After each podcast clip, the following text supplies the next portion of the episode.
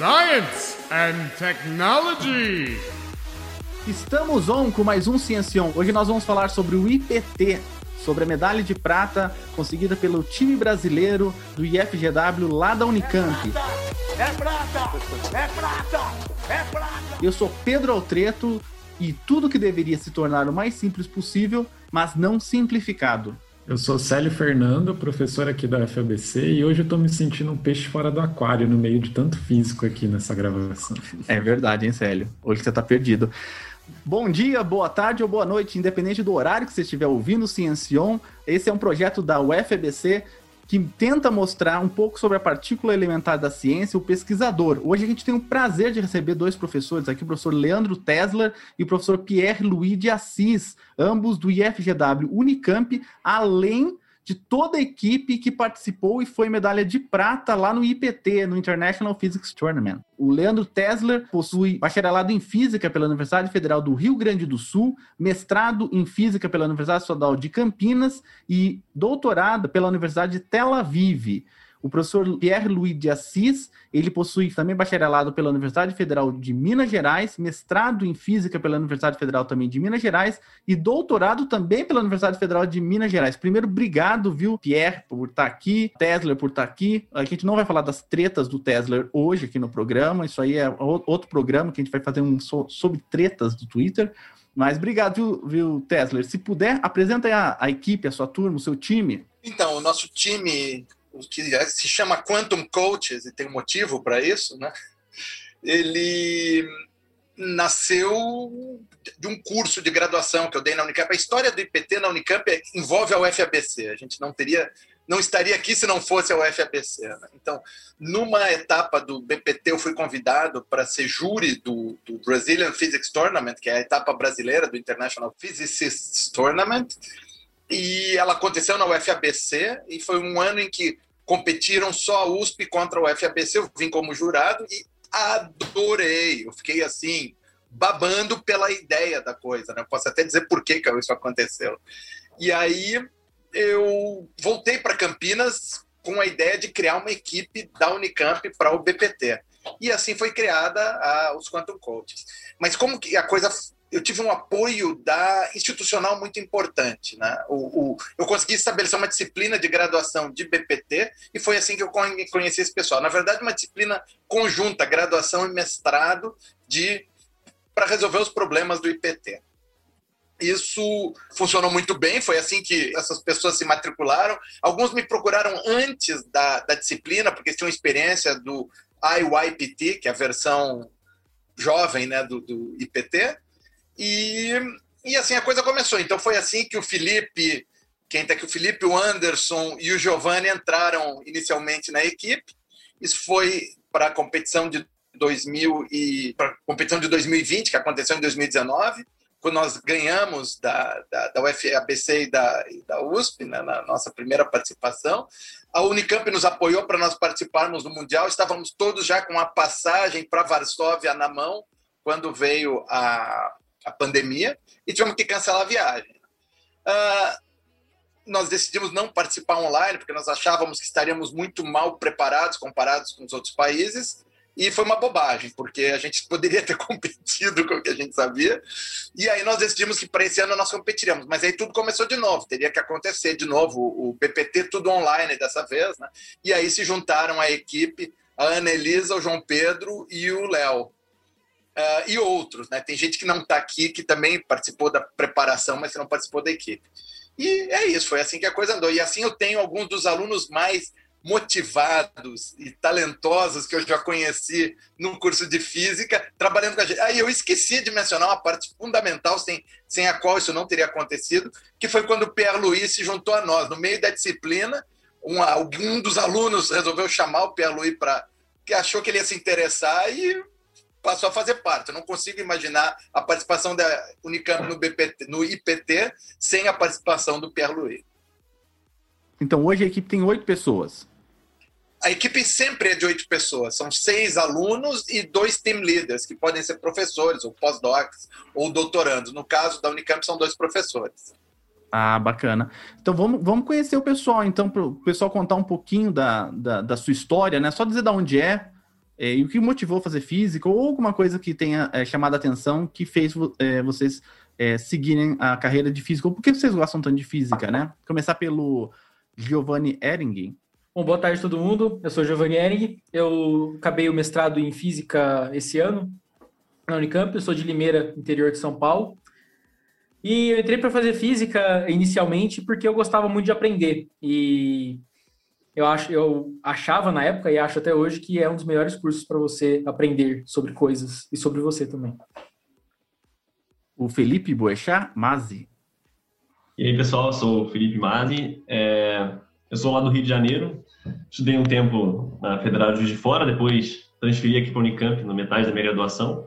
Já cheguei aqui entrando direto na, na disciplina que organizou o torneio. E eu me interessei pela física, acho que principalmente na minha época de participando em feiras de ciências de escola, fiquei muito interessado em. Na época era mais biologia, gostava muito da teoria da evolução e tal. E eu aprendi, comecei a gostar de ciência estudando esse tema e acabou que fui conduzido naturalmente para para física. E agora estou no primeiro ano de mestrado aqui na Unicamp. E agora Sim. o Anderson Vulto. Oi, gente, tudo bom? É, eu sou o Anderson, eu tenho 20, 21 anos aí e eu sou de Valinhos, interior de São Paulo. E eu entrei na Unicamp em 2019, depois de um ano é, na Federal de São Carlos fazendo engenharia elétrica. E lá eu fui, é, comecei a fazer uma iniciação científica, onde eu fui orientado pelo professor Luiz Bareia. O Luiz, ele sempre foi um cara que é, conversava bastante comigo, e numa dessas conversas eu falei para ele que, putz, não tô curtindo muito o curso. Ele falou, hum, talvez você curta física. E, e aí ele recomendou a Unicamp e tal, e na, na verdade sempre foi um sonho que acabou ficando meio distante. E aí acabei entrando em 2019. E já também, igual o Felipe, acho que a gente caiu direto, quase, né? Assim, porque é, fiquei um semestre só fazendo as disciplinas normais e aí veio, veio a disciplina. E sobre o porquê que eu, que eu decidi fazer física foi um motivo muito simbólico. É, em 2016 eu ganhei o um livro de uma pessoa que foi muito especial para mim. E esse livro era um livro do Stephen Hawking que era uma breve história no tempo. E assim o meu interesse por ciências ele foi caminhando mais para física. É, ele estava um pouco na matemática mas ele foi caminhando muito para física por causa do livro do Stephen Hawking. Obrigado Anderson. E o Leonardo fala Bela Opa, e aí galera, tudo bem? É, eu sou o Leonardo Falabella, sou do interior de São Paulo também, é, Bragança Paulista é, famosa terra da linguiça, não sei se sim, o pessoal sim. conhece. É, eu entrei na Unicamp em 2019, estou no meu terceiro ano da graduação em Física. É, e meu interesse por Física começou bem cedo, na verdade. Quando eu era pequeno, eu ficava assistindo os documentários da Discovery, assim, sobre o universo e tal. Então, meu interesse foi, no começo, foi mais voltado para astronomia, mas depois eu, naturalmente, tendi pra, é, começou a atender para física mesmo.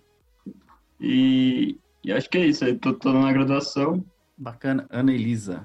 Olá, pessoal, tudo bem? Eu sou a Ana Elisa, tenho 23 anos, estou no meu mestrado em Física pela Unicamp. Sou aqui de Paulínia, também, interior de, de São Paulo, terra do petróleo, já que o Léo falou que Bragança é terra da linguiça.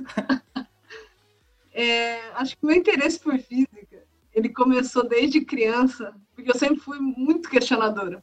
Minha mãe disse que ela nunca conseguia me dar uma ordem sem explicar o porquê que eu tinha que fazer aquilo que ela estava mandando. E isso dava muito trabalho para ela. É, eu acho que a física é uma das ciências que mais se preocupa com o porquê de, de tudo. Então, matemática e física sempre foram as matérias que mais me atraíram assim ao longo da minha do meu crescimento. E sou muito feliz pela escolha que eu fiz, sou muito feliz por estar nessa equipe, né, por ter feito parte disso tudo até porque uma das grandes motivações do, do IPT e dos problemas é sempre descobrir o porquê e o como as coisas acontecem, como elas funcionam. Então é isso, estamos aí. E o João Pedro Mintilo? Isso, é, pronuncia Minquilo, mas foi quase. É, tudo bem, pessoal? É, eu sou o João Pedro Minquilo, sou de, do interior de Minas Gerais, numa cidadezinha pequenininha, chamada Guaxupé. E também entrei na Unicamp em 2019, no curso de Física. E acho que o meu interesse também por Física veio muito da, da escola, porque eu sempre interessei por, por exatas, por matemática, física. E nesse meio tempo também eu acompanhava muito, que nem o Léo falou, muitos programas de, de ciência no geral, canais no YouTube. Então acho que esse papel de divulgação de ciência foi muito importante para escolher esse caminho de física. E no geral, especialmente, eu assistia programas de, de física, astronomia. Então naturalmente eu tendi para esse lado. Bacana. Vamos falar com outro team leader, o Pierre Louis de Assis. Ô Pierre, conta um pouquinho da sua história pra gente é, e também como que é lidar com um time com tanta gente, são é, oito pessoas, né? Cada um com sua personalidade. Como que é? Quem que é o mais falante? Quem que é o que sempre dá uma ideia nova aí? Quem que é o mais executor? Fala um pouquinho do, das personalidades e como que é o gerenciamento da, de personalidades dentro do time. Oh, bom, olá pessoal. É, primeiro, bom, eu surpresa, né? Fiz tudo no FMG, sou de Belo Horizonte. e estudei é, sempre, sempre na FMG. Né? Só depois do doutorado que eu fui para a França trabalhar um pouquinho fora. E agora estou aqui na Unicamp. Então, trabalhar com o grupo é, é, realmente, é realmente uma coisa interessante que você falou, né? Que são personalidades bem diferentes, mas bem é, é, complementares, né? E, e, é legal que é, meio que também cada um se interessa por um tipo de problema diferente. Tem gente que gosta mais de problema com fluidos, tem gente que gosta mais de problemas de, de mecânica, pessoal que curte mais é, tudo que tem eletromagnetismo. Então, é, acaba que quando a gente tem que atacar a lista de problemas, eles meio que já se dividem naturalmente pelas é, afinidades, né?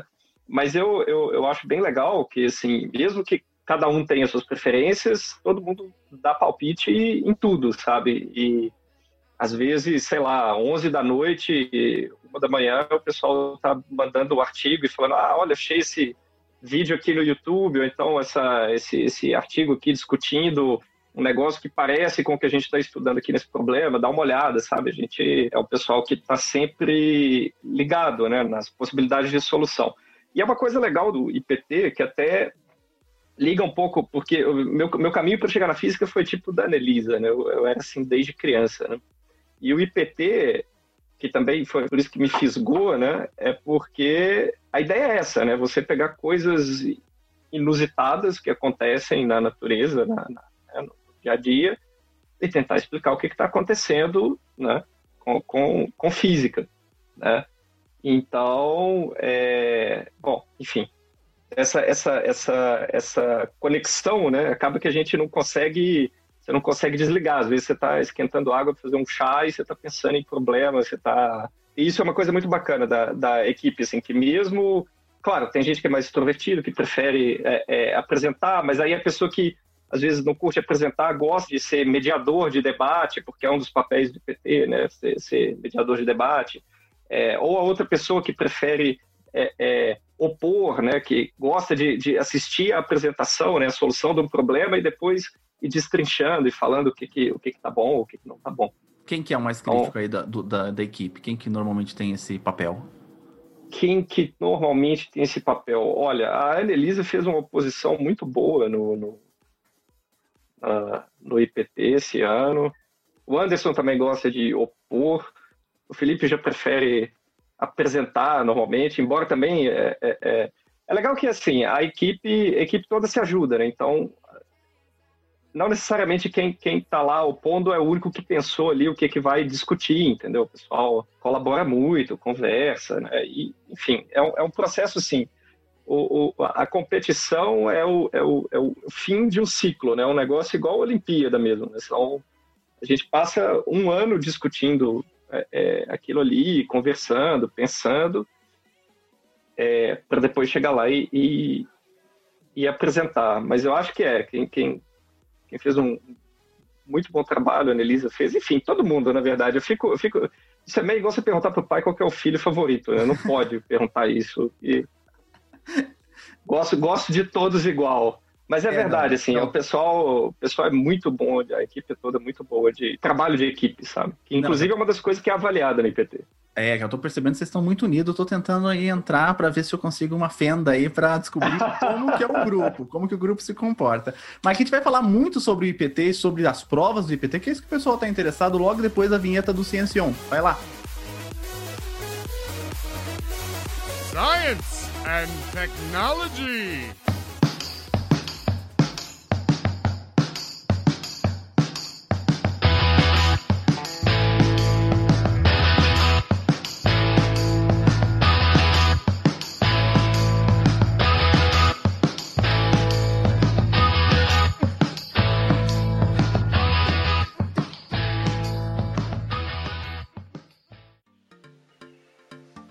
É, Leandro e Pierre, é, a gente está em época de Olimpíadas, né? Então, às vezes, tem muita gente que não conhece, não sabe o que, o que é o IPT. A gente poderia comparar até, então, como o Pierre já disse, que o, o torneio é quase como se fosse uma Olimpíada, né? O objetivo dele seria um pouco mostrar lá fora qual que é o, o potencial do Brasil em física. Né? E fora isso, queria saber também como que é o processo das seletivas, como que foi participar, como é que vocês fazem para, enfim, fazer, montar a equipe? Como é que funciona tudo isso? Então, na Unicamp, quer dizer, cada universidade faz do seu jeito, né? Mas o que a gente determinou é que a equipe de uma universidade representaria o Brasil e essa equipe pode, inclusive, convidar membros das outras universidades se ela achar que isso é conveniente. Né? Ah, a ideia é, é, a gente ter esse torneio brasileiro de física, o que a gente chama de Brazilian Physicist Tournament, BPT, e nós estamos num esforço grande para aumentar o número de participantes, que sempre ficou muito restrito ao estado de São Paulo. Na verdade, a, o FABC, o USP e o Unicamp foram as que participaram. O ITA sempre ameaça participar, mas não participa na hora. Né? Verdade. E a gente está tentando, a, UFMG já manifestou um interesse forte em participar, a Federal do Rio de Janeiro também. Então, a nossa ideia é aumentando o bolo para a gente ter uma, uma, uma eliminatória brasileira muito mais participativa e maior. E aí é muito legal uma coisa aqui, quer dizer, claro que a gente está competindo e que é muito legal participar, ganhar competição, mas tem coisas que vocês já tinham mencionado de passagem antes, que é o processo que é fundamental. No processo de se preparar para o torneio, a gente está discutindo problemas sem solução conhecida de física, que a gente vai ter que encontrar solução. Às vezes não vai conseguir encontrar solução, mas vai conseguir contar tudo que a gente consegue sobre o problema. E a preparação da equipe é um exercício que é muito importante e que no mundo, mas aqui no Brasil é muito desprezado nos cursos de exatas, que é o que a gente chama de soft skills, as, as habilidades suaves, que é gerir um grupo de seis pessoas, mais o que tem em volta, com suas personalidades, com seus egos, que erra, que acerta, que um dia não está bem. Quer dizer, como é que a gente consegue gerir um grupo desse? Isso é uma coisa que é super importante no mundo real mas na formação em exatas aqui no Brasil, aparentemente, ela é completamente desprezada. Na nossa formação em engenharia e na nossa formação em ciências básicas, tem muito pouco sobre gestão de pessoas. Parece que tu, o importante são as equações, os números, os laboratórios. Então, o IPT traz uma oportunidade que, para mim mesmo, foi nova, de um grupo se gerenciar. E outra coisa, esse grupo evoluiu muito. Do primeiro para o segundo ano, a gestão passou muito mais para a mão dos alunos do que para nós. Agora, é, o, o, a equipe, os Quantum Coaches andam sozinhos. Quer dizer, claro que o Pierre e eu ajudamos sempre que necessário, mas se a gente não tivesse aqui, eles iam andar de qualquer forma. E eu acho que isso é muito importante. É, falando nisso, o pessoal do, daqui da UFBC que uh, ganhou a, a medalha de bronze eles contaram, inclusive, sobre os desafios, que a gente vai falar daqui a pouco, e percebe-se que eles tiveram uma inteligência emocional para usar um problema naquela hora. Se eles não tivessem feito isso, provavelmente eles não teriam ganho bronze. Não é só a, a física que é. Você tem que ter inteligência emocional, é, saber analisar o seu adversário de, de um outro modo, né? O Tesla, ou o Pierre, ou qualquer pessoa da equipe que quiser falar, como que foram as seletivas? Aonde foi as seletivas? Quantos problemas normalmente se aborda nas seletivas? E uma pergunta que todo mundo tem: você recebe problema antes, né? É, recebe, recebe antes as, as duas seletivas que a gente participou. Bom, uma foi na, na UFABC, né, presencial, no fim de 2019, e a outra a gente já fez em, em regime online. Né? E acaba que o online ele teve uma vantagem né, que foi permitir é, jurados de várias partes é, do país, né? Quer dizer, bom, várias partes do país. Acabou que principalmente várias universidades de Minas Gerais é, é contribuíram com, com, com, com, jurados, né? O FBC, a Federal de Uberlândia, é, teve também um professor da FRJ, né? E aí é, é, é, é, porque acaba que o Brasil é tão grande, né, que o custo de deslocamento às vezes fica proibitivo, né? Uma coisa que a gente vai ter que pensar o dia que o IPT, o BPT, né, voltar a ser presencial, né? Inclusive para a gente poder integrar mais o país na, na competição, porque o que o Leandro falou é, é, é fundamental. Quanto mais competição dentro do Brasil tiver, melhor o Brasil vai para o internacional. Isso eu tenho certeza. E aí, a, a seletiva, então, né, uma foi online e a anterior foi, foi na UFBC. E a gente recebe a lista de problemas antes, o Comitê Internacional divulga a lista de problemas. Primeiro, eles divulgam uma lista maior de problemas, cada comitê nacional manda seus votos de quais que acha que deveriam ser os problemas para aquele ano.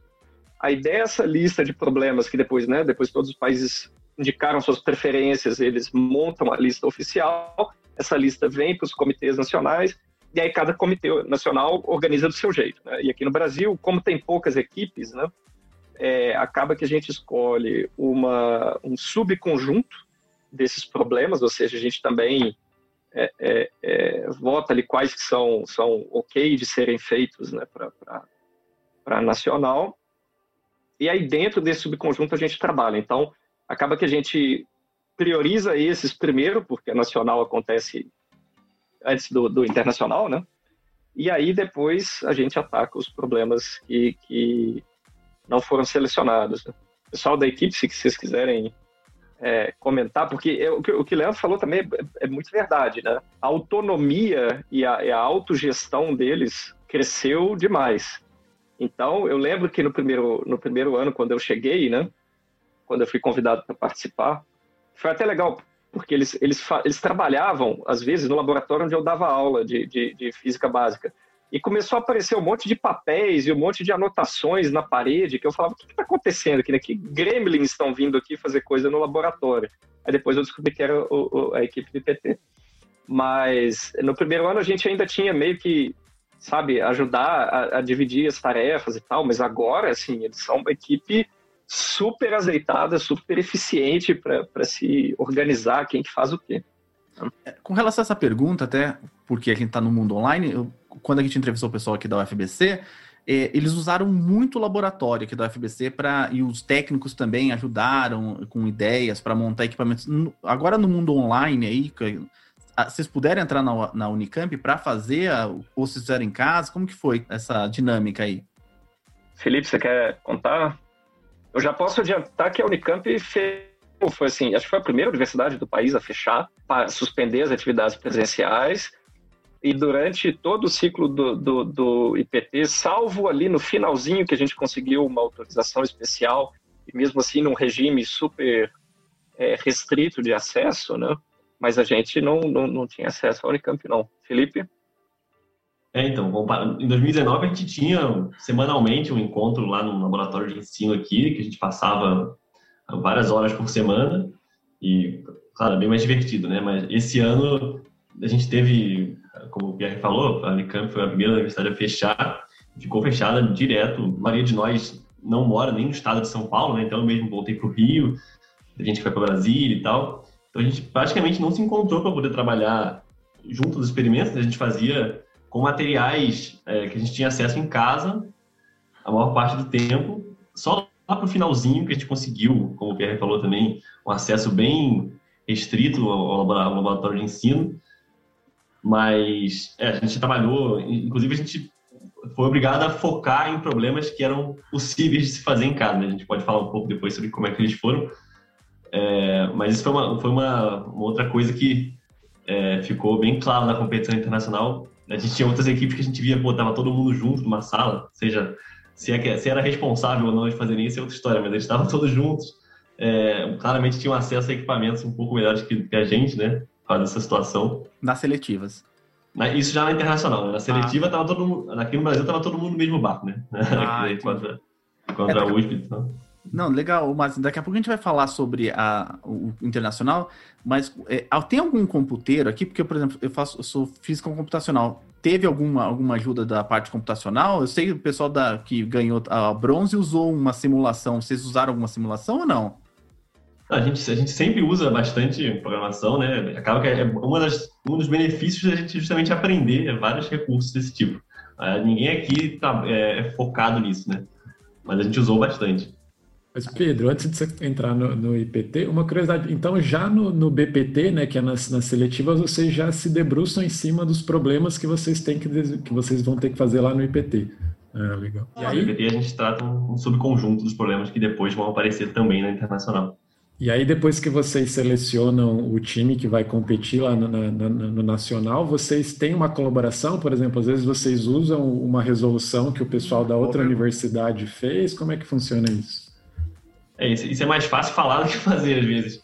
Porque, porque é claro, a gente tem a, a, Às vezes a gente se dispõe a compartilhar as soluções, inclusive a gente teve essa ajuda do pessoal da USP, só que muitas vezes é difícil, né? Você receber um problema que a pessoa já fez até certo ponto e, e você sempre precisa melhorar um pouco, né? do, porque a nacional é um nível e para a internacional você tem mais tempo. Em geral, a gente se prepara mais, os problemas são um pouco mais as soluções são um pouco mais elaboradas. Felipe, eu acho também que é importante falar que não necessariamente a gente saiu do mesmo ponto com o problema, né? É uma coisa que dá uma atrapalhada em pegar alguma coisa de outra solução, porque geralmente você não saiu do mesmo ponto, você não interpretou da mesma forma. Já aconteceu, inclusive em 2019, de ter extraordinariamente um problema que a USP resolveu de um jeito completamente diferente. E aí, assim, ter a, é, ter a discussão inteira sobre o problema ali, poder avaliar o problema da forma que ele é, supostamente deveria ser feito, foi muito, foi muito diferente, foi muito mais difícil, muito mais complicado, porque não foi feito de um jeito ortodoxo. Então, é, pegar, pegar as soluções dos outros times e, e, ter esse compartilhamento, eu acho que é um exercício interessante, mas igual o Felipe falou, acho que é mais fácil na teoria, porque é, na prática a gente tem outras seis pessoas que estão é, envolvidas no mesmo problema de outra forma, assim, saindo de outro lugar. Um comentário que vale a pena falar é que um bom meio termo nessa história é uma coisa que a gente acabou, a gente ia fazer em 2020, mas como a pandemia aconteceu, a gente acabou não competindo, né? Mas uh, uh, na final da seletiva, a FBC apresentou um problema que a gente é, gostou muito da solução deles e a gente, eles se disponibilizaram a acompanhar a gente. Eles receberam a gente um dia na FBC, a gente fez os experimentos lá com eles, né? Aprendeu com eles e tal, que pode ser muito mais útil do que você pegar uma solução pronta de alguém, né? Você vai lá e faz junto e aprende junto. E discute, foi bem legal. Né? A gente acabou não usando, mas foi bem legal. Pelo que eu me lembro, Giovanni, daí vocês podem me corrigir para a gente já ir, o pessoal já ir entendendo como que é a competição, né? Quais são as regras aí do, da competição. Você vai lá, se apresenta um problema e tem alguém de uma outra equipe que é a pessoa do advogado do diabo, né? Que, que é do contra ali, não é? é então, é uma, é uma batalha de papéis, né? Você tem três papéis no, no que, no que a gente chama de physics fight.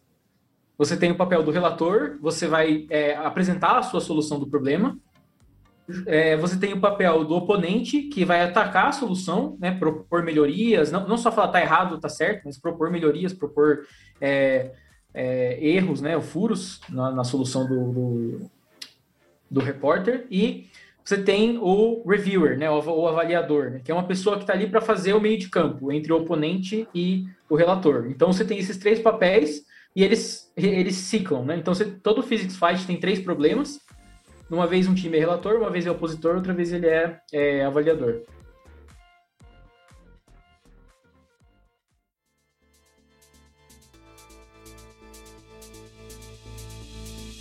Como que foi o, o, o, IPT? Vocês, foi feito pelo Zoom, pelo Google Meet? Eh, foram, foi feito em mais de um dia? Foi, ou no mesmo dia todos os desafios? Então, a gente teve uma, uma primeira experiência com essa coisa online em 2019, né? Que a gente não, a gente não foi para competir, mas a gente acabou participando do que eles chamaram de uma IBT Conference, né? Que é como se fosse um seminário lá que a gente foi lá mostrar de forma não competitiva o que, que a gente tinha feito. Foi interessante, mas nem se compara com, a, com o entusiasmo que tem em torno da competição, né? Mas aí, de qualquer forma, serviu para evoluir o formato e esse ano foi tudo pelo Zoom e já fluiu muito melhor. É, acabou sendo, inclusive, melhor do que, do que a gente esperava. Dá para interagir muito bem, ter o, contato e conhecer as pessoas dos outros times. Isso sempre uma parte muito legal. Esse ano, a competição aconteceu ao longo de quatro dias, né? Como o Giovanni falou, a competição sempre se baseia no, no que a gente chama de Physics Fights, que é um período aí de mais ou menos duas horas de duração, em que acontecem vários rounds, né? E cada round as equipes se revezam nos três papéis que compõem a disputa, de repórter, oponente e reviewer. Então, no nosso, nosso primeiro dia, a gente, a gente começou. A gente está sempre com uma, uma espécie de síndrome de impostor. Né? A gente sempre acha que, que a gente vai estar mal, meu Deus do céu, e agora? Uma, uma tensão bem grande. E no primeiro dia a gente competiu contra a Rússia, né? Que sempre foi o país que mais teve tradição no IPT. Eles são, se não me engano, tricampeões. E eles ganharam esse, esse primeiro Physics Fight, né? Foi o nosso primeiro Então já, a gente foi, já foi um motivo para a gente ficar um pouco tenso. Foi, foi bem apertado, se não me engano, ficou Ah, isso que eu ia 36 a 32. É, de, ficou 36 a 32 na pontuação, para vocês terem uma noção assim, de como é que é, né? A pontuação é baseada nas notas que os jurados dão para nós. No final da competição, os jurados, que em geral são professores, dão uma nota de 0 a 10, é, avaliando nosso desempenho na competição. Essa nota é dada depois, no final do desafio. Isso. Só no final do Physics Fight, tu- tudo já foi feito, tudo eu já já foi repórter, já foi oponente, já fiz todos os papéis. Aí, na, na- quando é presencial, eles levantam uma plaquinha, né, que é sempre uma parte interessante. E aqui eles só mandam pelo chat do Zoom. E a gente já fica lá ansioso para anotar e botar nas nossas planilhas aqui para fazer nossa estratégia, que é uma parte muito importante, inclusive. E, E aí e o, o report vem assim, vem escrito por que, que você teve aquela nota, vem explicando? Não, só vem uma nota. Depois que eles dão as notas, em geral, talvez os professores que já foram jurados podem, possam falar sobre isso. Eles fazem um comentário, em geral, tentando justificar um pouco por que, que eles deram aquela nota. Né? Em geral, principalmente se algum, se algum jurado deu uma nota muito diferente da média, eles falam, ó, foi por isso. E às vezes a gente discorda, fica irritado, xinga um pouco dentro da nossa cabeça, mas, mas faz parte. E a nota máxima é? Nota máxima seria é, Só, só com o reporter e o oponente seria 50, né? 50. E aí acho que com o reviewer eu não sei se, é que se vai pra 60 ou 70, porque tem um multiplicador. Pro reporter você tem um multiplicador de 3, então a nota de 0 a 10 vezes 3, e pro oponente você tem um multiplicador de 2, então é, a nota 0 a 10 vezes 2. E aí pro, pro reviewer, que eu não tenho certeza, que é o avaliador, eu não tenho certeza se é multiplicador de 2 ou de 1 mesmo. É de um. Então, não- é de 1? Então é 60 a nota máxima que você pode ter dentro de um fight. É, o resumo é esse. E, e- mas eu- até hoje eu nunca vi ninguém tirar 10 em nenhum, em nenhum fight. A gente, quando a gente tira um 9, a gente já fica muito feliz. E, porque realmente, se você dá 10, acabou. Não tem como. Você já calibrou no máximo. Você acha É que- resolver o problema, né? É. Acho que não tem como, né? Resolver o problema. Então, essa é a parte interessante, eu acho. Porque às vezes você tá ciente que você resolveu o problema, mas o júri sempre vai ter uma visão diferente. Assim, assim como eu falei anteriormente, que a gente não começa o problema do mesmo ponto que outra equipe, vai acabar tendo um, um contraponto diferente ali na frente e uma, uma resolução que puxa para um caminho ou para outro, sempre vai ter um juiz que vai falar, pô, você podia ter é, feito, é, sei lá, podia ter feito uma otimização disso aqui, sabe, do seu código, você podia ter otimizado seu código, você podia ter é, usado outro tipo de recipiente, você podia, sabe, então, tipo assim, e, e esses comentários que eles fazem que talvez realmente fossem chave e nem passou pela nossa cabeça, então, acho que acaba ficando difícil esse 10 sonoro, assim, porque é muito difícil você não dar... não, não colocar a pulga atrás da orelha do jurado pra ele pensar, pô, você podia ter feito isso que era muito mais fácil, sabe? Deixa eu complementar uma coisa, porque o Pierre e eu somos jurados, além de team leaders, né? A gente, na nacional, a gente acaba julgando a nossa própria equipe, porque tem pouca gente, mas esse ano já foi possível nós não participarmos como júri, mas na internacional nós participamos. E tem uma orientação para os jurados. tá? E aí é muito curioso que eu vejo os outros jurados, em geral, o pessoal mais jovem, alunos de doutorado ainda, ou pós-docs muito jovens, são muito rigorosos com tudo. E o pessoal mais velho, como nós, são bem mais tolerantes e olham a coisa muito mais de um ponto de vista educacional do que de um ponto de vista competitivo. né? Então, para mim, um cara que resolveu o problema e fez tudo que ele podia ter feito, ainda que ele não tenha resolvido cada detalhe do problema, tem 10. né? Mas é, tem diferentes interpretações. Eu queria também chamar uma outra atenção para uma outra coisa que foi muito importante da participação da equipe esse ano no Internacional. Eles pegaram a chave mais difícil do mundo nas eliminatórias. Né? Eles encararam a Rússia, que foi campeã três vezes, a França, que foi campeã, a Rússia foi quatro vezes, a França, que foi campeã três vezes, a Ucrânia, que foi campeã quatro vezes e foi a criadora do IPT.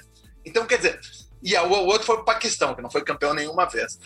Mas a, a chave que eles pegaram foi uma chave muito difícil. Né? Tanto é que a final foi justamente Brasil, eh, Rússia e Ucrânia. Que todos eles tinham competido entre eles. né? Para uma primeira vez no- na competição, isso foi psicologicamente muito complicado. né? Queria perguntar também sobre a barreira linguística. É, o pessoal que está no doutorado talvez nem tanto, mas vocês tiveram algum problema de- com barreira linguística ou todo mundo conseguiu se expressar bem é, em inglês? Eu imagino que seja bem complicado, às vezes, para falar alguns termos experimentais ou para se dar a entender né, alguns, alguns processos, né? Como que foi? Uhum. É, uma coisa interessante é que o Campeonato Brasileiro já foi em inglês, né? Então ele já funcionou meio que como um treino pra gente. É, para mim, posso falar aqui com certeza. Então, desde o Campeonato Brasileiro, a gente já estava meio aquecido e quando a gente apresenta o problema para nossa própria equipe, para a gente procurar possíveis erros ou coisas para melhorar na nossa própria apresentação, a gente já faz isso em inglês, então a gente já treina isso. A parte mais difícil da língua, para mim, eu acho é entender o sotaque inglês de, dos russos, dos ucranianos e dos franceses. É, isso, assim, tem, tem hora que você tá lá na frente, você tem que argumentar com o cara e você simplesmente não entendeu o que ele acabou de falar. Daí você, sei lá, meio que se vira, vê o que. A gente consegue se comunicar enquanto tá apresentando, então, às vezes a equipe entendeu e eles falam, ah, ele perguntou isso aqui, a gente tenta se ajudar. Mas é uma coisa que a gente precisa dar um jeito, assim, na hora. É, e ainda mais online, né? É mais Sim, exatamente. Ainda. Às vezes as pessoas se interrompem no Zoom, que, porque tem um delayzinho, né? Isso também é outro problema. Uma curiosidade que eu fiquei, esse foi online, né? Mas no, no que é presencial, tem torcida, tem transmissão? Como é que funciona no, no dia a dia lá na, na, competição mesmo? E esse teve transmissão? É, esse teve transmissão só na final, né? Durante os fights de seleção mas... tem até um ah, Mas mesmo sendo online, tem torcida e nós temos os ídolos da torcida da equipe. Ah, é? Quem são? A torcida oh. do Felipe e a torcida do Léo vieram forte aí, ajudando a Unicamp na Nacional com a torcida do Léo, que veio muito organizada e veio muito preparada para colocar todo mundo que estava contra a Unicamp é, a favor da Unicamp. E no Internacional a gente teve os fãs do Felipe, os Felipe, Feliquetes, que, que trouxeram aí a animação para a torcida do Brasil e foram muito bem falados ali eh, durante a transmissão também. Os haters do Tesla não, não, não, não, não jogaram contra, não, né? Teve uma curiosidade, que muitos seguidores do, do, do, Twitter, que não são físicos, como eu anunciei a competição no, no, no Twitter, eles apareceram para assistir, depois estavam parabenizando a equipe. Quer dizer, física está chamando a atenção das pessoas. Tá, o pessoal tá, tá curtindo muito os produtos de divulgação científica, podcasts, os, os vídeos, o pessoal tem participado muito, isso é muito legal. Mas então, quantas etapas foram, só pra gente ter mente? Foram três? Isso, isso, exatamente. Foram três dias distintos, né? Então foi é, sexta, sábado. Foi sexta, sábado e domingo? Foi isso, né? E aí, na. na, na quinta, sexta e foi, sábado. Foi quinta também? Ah, não, tá certo. Então, for, desculpa, então foram, foram três dias e a final no domingo. É, na quinta, então, a gente enfrentou a Rússia, né, no Physics Fight apenas com a Rússia. Não teve. Importante falar que não teve. A, a, o jeito que foi organizada as chaves da competição, não teve sala com avaliador. Então, a competição ela foi reduzida, os fights foram reduzidos para é, um bate-volta. Né? Então, apresenta, opõe, apresenta, opõe. É, e aí no, no, primeiro dia foi contra a Rússia, no segundo a gente teve França e Ucrânia, e no terceiro a gente teve Paquistão. E, e aí foi isso. É, é interessante que na sexta teve esses, esses dois fights, então foi um dia mais corrido, mais pegado, e na minha opinião, o dia mais difícil, porque os franceses não são, não são fáceis, não tanto de entender assim quanto para discutir a física são, são complicados. Eu, eu, achei o inglês dos paquistaneses muito mais difícil do que dos franceses, ah. ucranianos ou russos. Agora tem outra coisa sobre o inglês que eu queria mencionar que vocês falaram. A disciplina de treinamento é toda em inglês. Eu sou um adepto muito forte do que a gente chama de EMI, que é English as a Medium of Instruction. Então, eu tenho dado disciplinas em inglês na Unicamp com, com bastante sucesso. É surpreendente como os alunos, mesmo quem tem dificuldade com inglês, melhora por passar um semestre fazendo uma disciplina, falando inglês. Eles ganham muita segurança para se expressar em inglês e tem funcionado muito bem. E a, a disciplina de treinamento é toda em inglês também. É, isso é bastante importante. Uma vez, eu, uh, quando eu fui fazer doutorado lá é, na Inglaterra, né? Eu até falei com a Carola, né?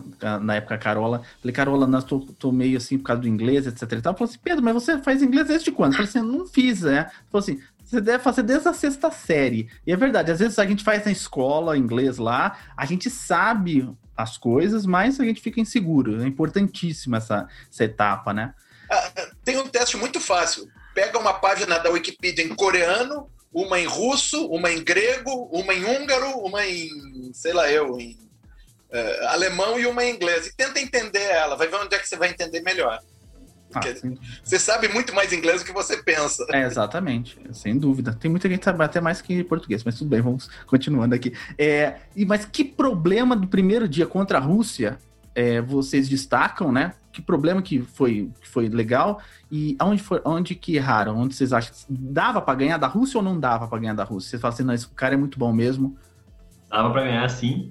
É, a primeira, foram dois problemas que foram envolvidos no fight, né? Acho que o Vulto vai querer, talvez queira falar um pouco sobre o primeiro, que foi o Metallic Forest, que eles apresentaram e nós fomos oponentes. Né? Quer falar aí, Vulto? Eu quero. É, primeiramente, eu queria deixar aí meus parabéns pro Felipe de segurar todos os meus pepinos.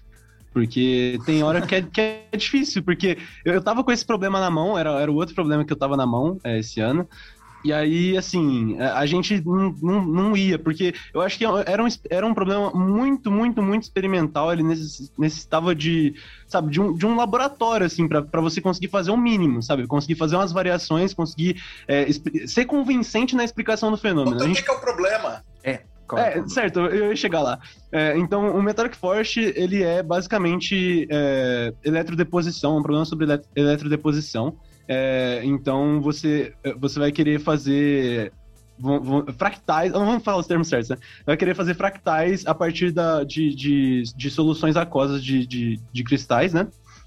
E de, de sais. E para isso você vai usar uma diferença de potencial, assim, é simples. É, mas o, o, acho que o grande problema é o que, que você vai precisar variar aí, o que, que você vai encontrar de parâmetro que é importante, então a concentração, a DDP é, e o, o, meio que você está fazendo e explicar esses movimentos, explicar os fractais e tudo mais. Então é, o problema é, de início ele parecia tranquilo, mas conforme você ia avançando no experimental, você ia, você ia vendo que ia complicando um pouquinho mais, né? Ia ficando um pouco mais, um pouco mais denso de se entender e de se explicar. É, e aí a gente não tinha esse problema é, apresentável, mas a gente tinha feito umas revisões de literatura e tinha feito bastante discussão e, e bom, é, é tava ali, né? Existia. Então, assim, a gente falou, bom, vamos pedir, porque aí é, eles recusando, beleza, vamos embora, segue, segue o jogo. E aí, quando a gente pediu, é, na hora assim, a gente já falou, vamos pedir Metallic Forge. Aí todo mundo, Metallic Forge? Metallic Forge. Aí o Felipe virou para mim e falou, Vuto, você vai opor. Eu falei, não. e assim, foi um não muito assim, sabe, de bate-pronto. E aí ele pediu, e, e, aí realmente a gente teve que. A gente eles pediu, aceitaram. eles aceitaram. E a gente realmente teve que opor, e infelizmente aí eu dei uma travada na hora, é, confesso, de início ali. E aí Amarelou. o Felipe teve que. É, deu uma amarelada, e aí o Felipe teve que segurar as pontas. Mas foi, eu acho que é o que a gente considerou de oposição, redução de danos, né? É, Apesar que dá Mas... pra ganhar ali, então. Dava. Dava. Se Dava a gente bastante. tivesse, talvez, desafiado um problema que a gente de fato estivesse pronto para opor, a gente poderia ter ido tirado uma nota boa ali, mas assim, é aquilo, né? Depois que a pontuação toda é feita nos fights de seleção, você decide os finalistas e a pontuação zero para a final, né? Então, o que era importante era a gente passar para a final e isso a gente fez nessa etapa. E Mas aí... A solução dos russos era boa e era é. experimental? Sim, era, era ok, era experimental. É, tinha uma simulação também que eles fizeram em C++, e, e, ficou bem, bem bacana, assim, mas tinha algumas brechas que na hora, assim, na apresentação dos 10 minutos corridos do Russo falando ali, é, eu não me toquei, mas depois que acabou a apresentação e eu respirei, eu falei, putz, tem muita brecha aqui, sabe? Tem, tem muita coisa que eles não, não, eles se contradizeram bastante, e eu acho que muita coisa que a gente deixou de puxar ali para os jurados prestarem atenção, que a gente tinha um entendimento do problema.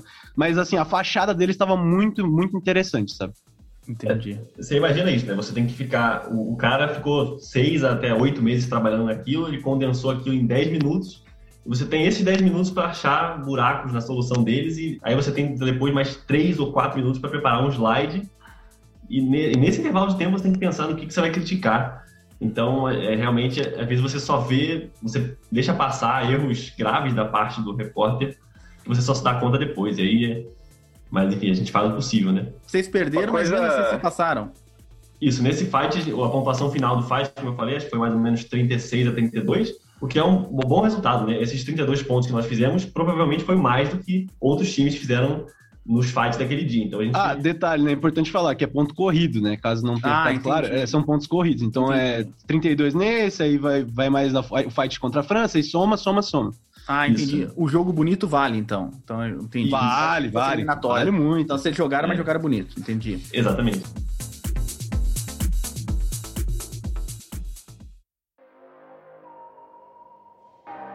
aproveitando falar com, ou com o Tetler ou com o Pierre, é, se espera algum nível para as discussões no torneio ou não? Por exemplo, a gente, o, os alunos podem ir para um nível assim que, tipo, muito maior do que se espera do aluno de graduação ou aluno de mestrado? Não tem nível mínimo ou máximo, não, né? O máximo não tem, né?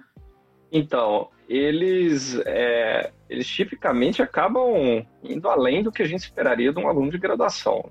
Né? As discussões, embora a equipe seja, no mínimo, é, quer dizer, a equipe seja majoritariamente graduação, né, e alguns alunos de mestrado, mas é, é a discussão é nível é, é, é, em, em, alto nível, né, nível certamente fim de graduação, mestrado. Eles conseguem e, e mergulhar bem nos problemas, né? mas quando a gente quando a gente vai para a orientação dos jurados, né, Leandro, eles, eles dizem explicitamente assim, olha, lembrem que é uma competição de alunos de graduação e mestrado, então é, você não pode julgar esperando como se fosse um artigo da Nature ou, sabe, uma, uma apresentação de conferência profissional. Né? Então, a gente, a gente tem que acomodar um pouco também uma certa... É, é, inexperiência, ou às vezes uma abordagem é, que não seja é, de, de, de, de, ponta, vamos dizer, de pesquisa, sabe? Não é, não é o objetivo também ser, ser puramente pesquisa, mas acaba que muitas vezes eles vão acabar lendo os artigos da, da ponta, sabe? De, de ciência de trovões, né? O pessoal leu aí uma, uma tonelada de artigos sobre do pessoal que, que estuda como, como fazer análise de, de, de trovão, sabe? é que eu fico pensando quem for contrapor, né? O outro time, o outro time, quem for contrapor a argumentação, né? Se a argumentação for extremamente específica, extremamente mas quem contrapõe também fez o problema, resolveu o problema. Então eles também têm experiência tanto na parte experimental quanto na parte de simulação ou de teoria. E eu fiquei muito impressionado, a primeira vez que eu participei como jurado na etapa nacional, lá aí na UFAPC, já faz uns anos, eu fiquei muito impressionado com o nível muito alto das modelagens que apareceram. Né? E eu acho que isso se mantém. É, os alunos de graduação, mesmo que isso também é muito legal, porque tem gente do início da graduação e gente do mestrado. Exato. E mesmo os alunos de graduação tentaram encontrar soluções no nível de maturidade muito alto. Eu acho tanto nas mesmo nas eliminatórias que eu assisti, o, isso, isso é uma das coisas que mais me seduz para o IPT. Né? É uma provocação para os estudantes chegarem no limite do que eles conseguem. E isso tem um, um efeito didático muito, muito forte. Para mim, eles aprendem muito mais. Um semestre de treinamento para IPT, eles aprendem muito mais do que resolvendo lista de problema do Halliday ou, ou dos outros livros aos quais eles são submetidos. A gente vai falar da última etapa. É, então, vocês passaram, então conseguiram passar? Passaram em terceiro, passaram em segundo ou passaram em primeiro? Como foi? Passaram para a última etapa? Na banana, em último. Em último ali, ter, em terceiro em terceiro. Longe do... Quase não passamos. A gente até o último momento não sabia se ia passar, né? Tava uma. É, a, a, gente virou cientista de dados ali por cinco minutos numa tabela de Excel e tava, a gente tava estipulando as notas, tava chutando as notas para cima para ver o, o que, que podia acontecer ah, do resultado provável e onde ia parar a tabela se a França tirasse sete na apresentação. Tipo, tava um negócio assim, né? Era, tava insano. É, foi, foi, muito tenso. Mas assim, a gente passou. A Rússia passou em primeiro, com foi 160 pontos. Aí a gente ficou em segundo, com cento, a, a Ucrânia em segundo, com 146. E a gente com 143 logo embaixo. Então a gente ficou muito perto da A Rússia disparou. E a gente se classificou bem perto da Ucrânia, logo acima da França, que ficou quatro pontos abaixo da gente. Caramba! Então, e, e, só para comentar, assim, que foi algo bastante inesperado, assim. A gente, a gente tinha, assim, essa essa intenção de chegar na final e de. Mas eu, eu confesso que psicologicamente eu estava me controlando para esperar menos, sabe? Eu, eu, inclusive, prometi pro meu orientador que eu ia fazer algumas coisas no fim de semana. Aí no sábado, aí no sábado à tarde a gente recebeu a notícia, acho que era por volta das quatro da tarde, já marcamos uma reunião para cinco. Das cinco a gente, eu fui dormir, acho que era duas horas da manhã. Assim, sequencialmente em reunião. Então, e o domingo também foi inteiro tomado pela final. Mas foi algo extremamente, assim, inesperado e pra gente uma, uma notícia é, muito boa, assim, uma surpresa positiva bem, bem bacana. Sobre esses resultados finais, eu acho até legal falar para descontrair que teve, quando a IPT divulgou a tabela inteira ali, teve gente comentando, ué, cadê a França? e cadê a França? Como, como, que eles ficaram? Qual a colocação? Ficaram abaixo da gente, né? Em quarto. Ficaram em quarto, né? Alguns ah, pontos abaixo da gente. Vocês assistiram a eliminatória da França ou não? Não, não deu. Da França? Não assistiu. Ainda não, a gente está ansioso para eles liberarem as gravações dos fights seletivos, né? Porque em tese a gente só assiste os que a gente efetivamente participa e é tudo gravado e vai ser liberado em breve.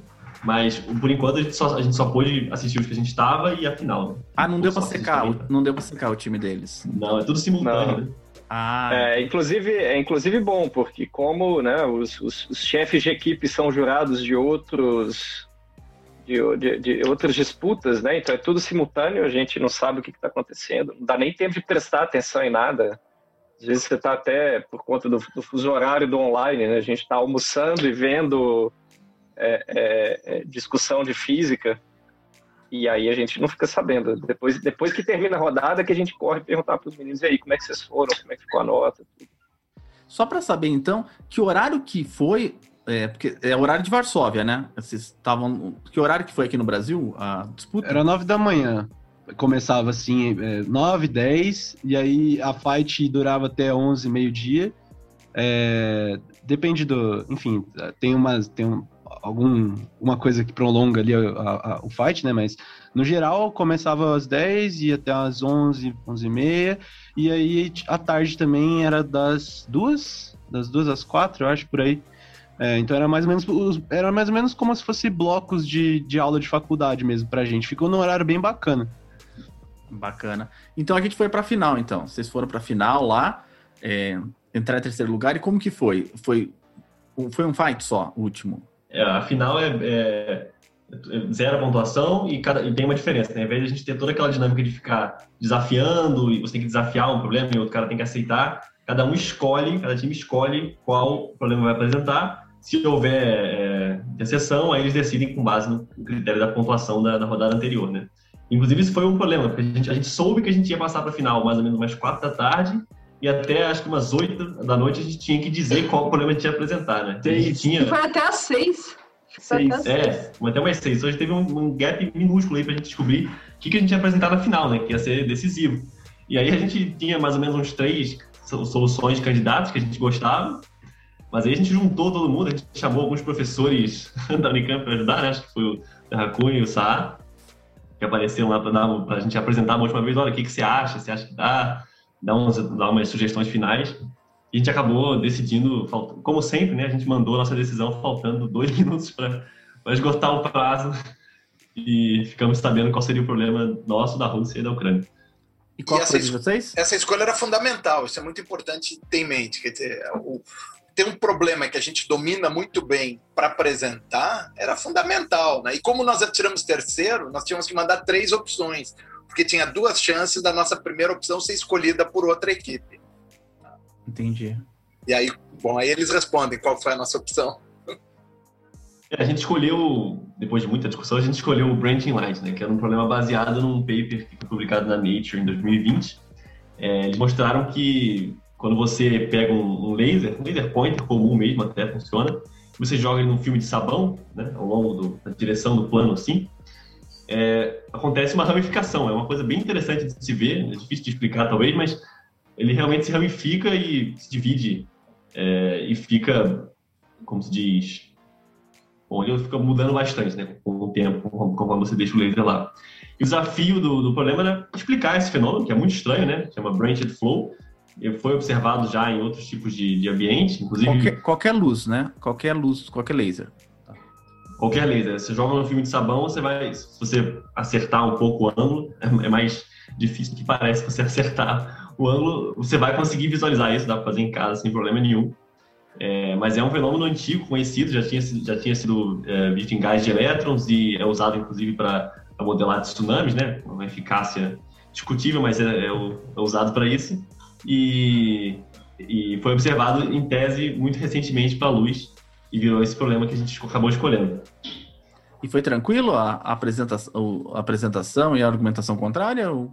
Não, foi um pouco, foi um pouco tenso, assim, a, a gente estava bem preocupado com algumas coisas, né? Porque a gente foi um pouco criativo, talvez até demais na solução desse problema, né? Porque, em tese, tinha esse artigo que já trazia uma solução relativamente fechada, mas era uma solução extremamente não intuitiva, né? Não, não, não, tinha nenhuma... Quando você lia, em geral, você não tinha uma, uma intuição realmente do que estava fazendo aquela a luz do laser se ramificar em tantos pedaços, né? E aí o que a gente mostrou, tentou mostrar pelo menos, era que dava para você explicar esse efeito através de você considerando que era só sucessivas processos de refração, né? Então, ao invés de você ter que, o que esse artigo fazia era dizer, olha, esse filme de sabão aqui se comporta mais ou menos como um guia de on, né? É como se fosse uma, uma fibra ótica. Sim. E, e, e ele tem certas uma perturbação no tamanho dele e isso gera ramificação. Só que aí você resolvia umas equações diferenciais lá e, putz, beleza, entendi, está explicado, mas não entendi nada, né? a gente mostrou que dá para você reproduzir a mesma coisa até com, com um fenômeno macroscópico. Né? Se você colocar, se você pegar álcool gel, foi até uma coincidência que eu tinha a mão né, nesse momento de pandemia, tem álcool gel em todo lugar. Se você pegar álcool gel e espalhar ele numa superfície plana e jogar o laser, se você conseguir ajeitar o álcool gel da forma correta, você vê o mesmo fenômeno. Então a gente tomou isso como uma evidência de que, na verdade, só o que estava acontecendo era uma série de, de refrações que podiam ser explicadas por um princípio muito mais simples. É, e a resposta foi, foi, foi positiva, né? A gente tirou uma nota boa, né? tanto que, enfim, conseguimos a segunda colocação, né? É, mas, é claro, tem sempre alguns jurados que não ficam convencidos e... Mas deu para ver que a oponência do... Quem fez a oponência, se não me engano, foi a Ucrânia nesse, né? Eles ficaram bem perdidos. Em geral, provavelmente eles leram esse artigo da Nature e falaram, não, beleza, já, já conhece o problema todo. Quando a gente vê que uma coisa tão fora da caixa assim, eles ficaram bem perdidos para contra-argumentar. Isso, foi, isso ajudou bastante. Bacana. O Tesla, o que tá dando para e o Pierre também, se quiser comentar, o que tá, tá dando para ver conversando com a equipe de vocês é que esse tipo de é, torneio ele consegue desenvolver uma coisa que a, a universidade tem muito problema para desenvolver, né? Que é a criticidade, né? Que dá, dá para ver como, como eles comentam, por exemplo, assim, é, não é tão bom ou não é, dá para ver o aspecto crítico, né? Da, da, das soluções, né? E mais do que isso, quer dizer, um aspecto crítico embasado, né? Não é vou criticar. Vou criticar. Dizer, quando você faz uma crítica, você tem que saber muito bem o que você está falando. Ouvir o pessoal do Twitter. Eu ia chegar nisso, né? Quer dizer, existe uma, uma concepção no público não cientista de que ciência deve ser contestada a todo tempo. Então eles falam qualquer bobagem no sentido de contestar. Aqui não, se você falar uma bobagem, você vai perder ponto. Quer dizer, você tem que contestar entendendo o que, que aconteceu e a contestação não é para derrubar o teu oponente, é para fazer o conhecimento avançar, porque é assim que a ciência funciona. Né? O, o, as redes sociais, aqui no Brasil em particular, nesses tristes tempos que nós estamos vivendo, virou uma disputa. Você não não consegue encarar o meu desafio. Eu falei, eu nem quero encarar teu desafio. E, e, e esse treinamento eles estão tendo. Quer dizer, a gente critica para o conhecimento avançar e não para desqualificar o oponente. É, isso eu acho que é uma coisa bem, bem legal, que, que contribui muito para o amadurecimento da equipe, sabe? Que é uma coisa que, é, que demora muito normalmente para você ganhar, que é essa, essa habilidade, sabe? De entender que quando, quando a pessoa critica a sua solução do, do problema, ela não está te criticando, entendeu? Não é uma. Não, não, não, é, é, é, sabe, eles, eles conseguem ser muito, muito é, é, profissionais nisso, né? Então, ficando cada vez mais nessa, nessa coisa de falar assim, bom, tudo bem, então, é, realmente, essa crítica essa crítica tá válida. Aliás, é uma coisa que você precisa saber fazer também, né? Se o seu oponente te criticou e realmente, né, ele falou, apontou um ponto fraco ali, você tem que saber falar, não, realmente, né, não tinha pensado nisso, mas tá certo, né? Por exemplo, o módulo de Yang do macarrão, você fala assim, putz, realmente não pensei nisso, sabe? Não, não, não cair na, na, coisa que é muito fácil, né? Instintivo, de você começar a ficar defensivo e ficar só, só respondendo ali, tentando defender de qualquer jeito a, a, a sua é, a sua solução, sabe? De entender que não, realmente, às vezes pesar a crítica que vem e falar, não, realmente, você tem razão, ou então falar assim, não, acho que essa crítica aqui não funciona por A, B e C, entendeu? É, é, é, um, é uma, uma oportunidade de, de amadurecer que realmente na, no, no, no, dia a dia das disciplinas tradicionais, né, que é resolver lista de exercício, é, assistir aula, é, é, não tem não tem espaço, né?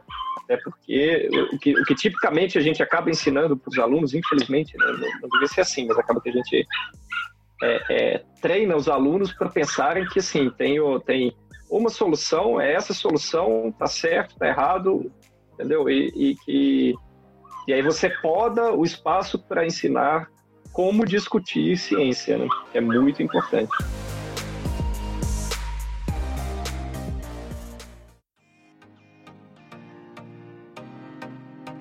Eu vi algumas soluções, por exemplo, essa do sabão, achei interessante. Imagino que tem outras muito legais aí na, no IPT. Alguma vira paper ou não? Alguma vira alguma coisa é, estruturada, assim, é, para publicação em, re, em revistas ou não? Teve uma que virou uma Physical Review Letters, né? uma, sobre aquele problema da corrente. Você tem uma, uma rodana com uma corrente solta no espaço, como ela se, se movimenta. Nós estamos, nós estamos já há um tempão trabalhando num artigo que está quase pronto, quer dizer, parte é culpa minha que não sentei para fazer. é, é, um artigo sobre o problema do jumping bean, é um brinquedo que tinha quando eu era pequenininho, que é uma pílula de uma pílula, uma, uma cápsula de remédio, só que em vez de ter remédio dentro tem uma bolinha de aço. Então ela começa, ela desce um plano como um, ela vai é característica. Se você procurar por jumping bean, você encontra isso. Nós fizemos uma solução original para isso. Então, vai virar artigo. Eu acho que a, a, spinning washer deve virar um artigo também, porque não tem solução disso na literatura. Quer dizer, é, claro que é, é talvez American Journal of Physics, uma coisa parecida, mas é uma contribuição original a um problema que não tem solução ainda. Né? Eu acho que o, o mais legal do, IPT é você formular as perguntas, encontrar as respostas, isso tem livro-texto. Mas você uhum. conseguir formular um problema, equacionar o problema, encontrar, saber quais são as aproximações que você precisa fazer para solucionar esse problema, é, é, o charme maior disso. É, eu acho que é, é, é fundamental. E pessoas do mundo inteiro é, mandam esses problemas para o pessoal do IPT, né? Pessoas do mundo inteiro. Agora já está começando a seleção do próximo IPT. Tem uma equipe de nove pessoas que está selecionando os problemas. O pessoal do, do mestrado, do doutorado aí, é, é, vocês sentiram alguma vontade de mudar de área ou estão adequando ao mestrado de vocês, doutorado de vocês? Como que tá? Não precisa se comprometer. Ele faz a Bom, pergunta que... e depois você comprometer. Mas vocês acham que vai, vai contribuir? Por exemplo, quem está fazendo só teórico, está pensando em fazer alguma coisa experimental ou não? Vai terminar só. É, eu posso falar como aluna de mestrado, né, e mais voltada para a parte teórica. Assim, eu vejo, como eu disse, né, eu, eu aprecio muita contribuição do, do da, da, participação, né, da, da, da, minha, da minha participação na equipe, né, e da participação da, da, da, da nossa equipe no IPT é, para minha formação experimental, que era bastante básica, assim, e eu tinha bastante. É, é, eu confesso que eu fugi um pouco da área experimental. É, eu, eu, imagino que eu, eu, eu, vou considerar muito mais o, o olhar para os dados é, e, a, e, o, e, o, e o zelo assim por pegar dados, por testar as coisas. Inclusive, na minha, na minha transição né, da graduação para o mestrado, a escolha da minha área de mestrado foi também já uma, uma mudança desse pensamento, né? A minha, minha formação acadêmica na graduação, eu, eu fazia é, é, é, iniciação científica numa área que não tem quase experimento, que era a área de relatividade geral. E apesar de eu gostar muito, essa foi uma preocupação que eu tive na, na hora de escolher a, o tema do mestrado. De escolher algo que, que eu pudesse testar mais, pudesse pôr um pouco mais a mão na massa. Apesar de não ter feito é, nada experimental fisicamente, mas eu, eu quero dizer, fazer uma teoria para algo que pode ser testado. Então, isso é uma coisa bem interessante. É, então, acho que essa, essa foi a grande contribuição do IPT na minha formação, assim, pessoal, né, da, de, de pesquisa. E eu acho que, assim, eu, eu, pretendo ainda desenvolver muito mais dessas habilidades, dessa, tá, junto com, o pessoal, né? Com, eu sempre digo quando a gente fala do IPT, que foi uma, é uma coisa que eu acabei me envolvendo, e por mais que eu esteja relativamente no final do mestrado e não possa mais participar oficialmente da equipe, né, do, das seis pessoas, eu quero estar sempre envolvida com o IPT e desenvolver essas habilidades, ajudar a, as equipes futuras. Então, para mim foi um, foi um grande aprendizado. Bacana, só vamos terminar a história, então, senão o pessoal vai ficar meio maluco aí. Vocês fizeram um fight lá, e que hora vocês ficaram sabendo? Vocês, vocês estavam confiantes que tinham. Qual. Na hora que terminou tudo, vocês falaram assim: nós somos o quê? Somos terceiro lugar? Vocês estavam confiantes de segundo? É, vocês perderam o ouro, ganharam a prata, como que vocês se sentiram? Eu achei que a gente ia ficar em terceiro para começar, mas talvez seja, um, talvez seja um pessimismo da minha parte que eu nunca perdi, né? Sempre, sempre tava achando que a gente tinha sido pior do que realmente foi. Mas, não, de forma nenhuma. Desde o início a gente tava falando, poxa, se a gente chegar no pódio, já é uma. Já, considera, já se considera campeão. E, todo, com todas as adversidades, tudo que a gente teve que, que fazer de, de diferente esse ano, a gente não esperava. E o resultado sai alguns. Tem uma enrolação, né? Depois que acaba o fight, dessa vez eles não revelam a nota logo depois. Eles fazem todo, preparam uma apresentação para dar alguns prêmios de, de, de algumas pontuações é, maiores que teve ao longo da competição. E aí, quando eles finalmente divulgam as notas, é, divulgaram primeiro, terceiro, aí falou, putz, Ucrânia, terceiro lugar, Ucrânia, a gente já ficou, nossa, muito feliz, porque eu não imagino que a reação de vocês tenha sido parecida, né? Eu, eu acho que o Tesla estava um pouco mais otimista, né? Mas eu fiquei bem surpreso. A gente estava assim, eu e o Leandro, a gente estava conversando. Pelo que a gente, pelo que a gente viu, sabe, vocês foram muito, muito bem, assim, tava. Eu, talvez, talvez a Rússia tenha, sem querer só bairrista, né? Mas talvez a Rússia tenha levado também, porque é, de novo, de novo aquilo que eu falei, né? O negócio é, parece muito Olimpíada em alguns aspectos. Então é aquela coisa assim de o lado performance, sabe, de apresentar a solução e tal. Como a Rússia está lá todo ano praticamente na final, acho que são pouquíssimas. O ano que a UFABC foi não tinha a Rússia na final, mas foi um dos poucos anos que a Rússia não estava ou a Ucrânia. Rússia ganhou ano passado. É, Rússia ganhou ano passado. Então, assim, acaba que como os avaliadores é, meio que estão lá vendo aquilo todo ano, sabe? Meio que vira a performance esperada, é fazer uma coisa tipo a Rússia, entendeu? Então, a Rússia fez o que a Rússia faz, então tá bom, né? Mas não, vocês foram, foram muito bem. Aliás, isso é parte do nosso papel, né, Leandro? A gente sempre a gente luta contra a síndrome de impostura da, da, da, equipe que fala, não, senhores, senhoras, vocês são muito bons. Bacana isso. E, pessoal, perguntando de maneira geral, o que, que vocês acham que é importante desse tipo de evento, né, para a física, para, enfim, para a ciência de modo geral? é, o desenvolvimento da ciência. E uma pergunta mais direcionada que eu faço para a Ana, mas para quem quiser responder também pode. Ana, a gente vê bastante, é, principalmente a preocupação em divulgação de mulheres na ciência, né? E na física é um curso que já é na majoritário masculino, né? É, como é que é você? Acho que tem a, tem a Carolina, Carol também, né? Que é outra mulher integrante do grupo. Como é que dá também? Como é que você acha que isso é importante? O seu papel aí está representando as mulheres, né? É, então, uma pergunta geral aí para vocês.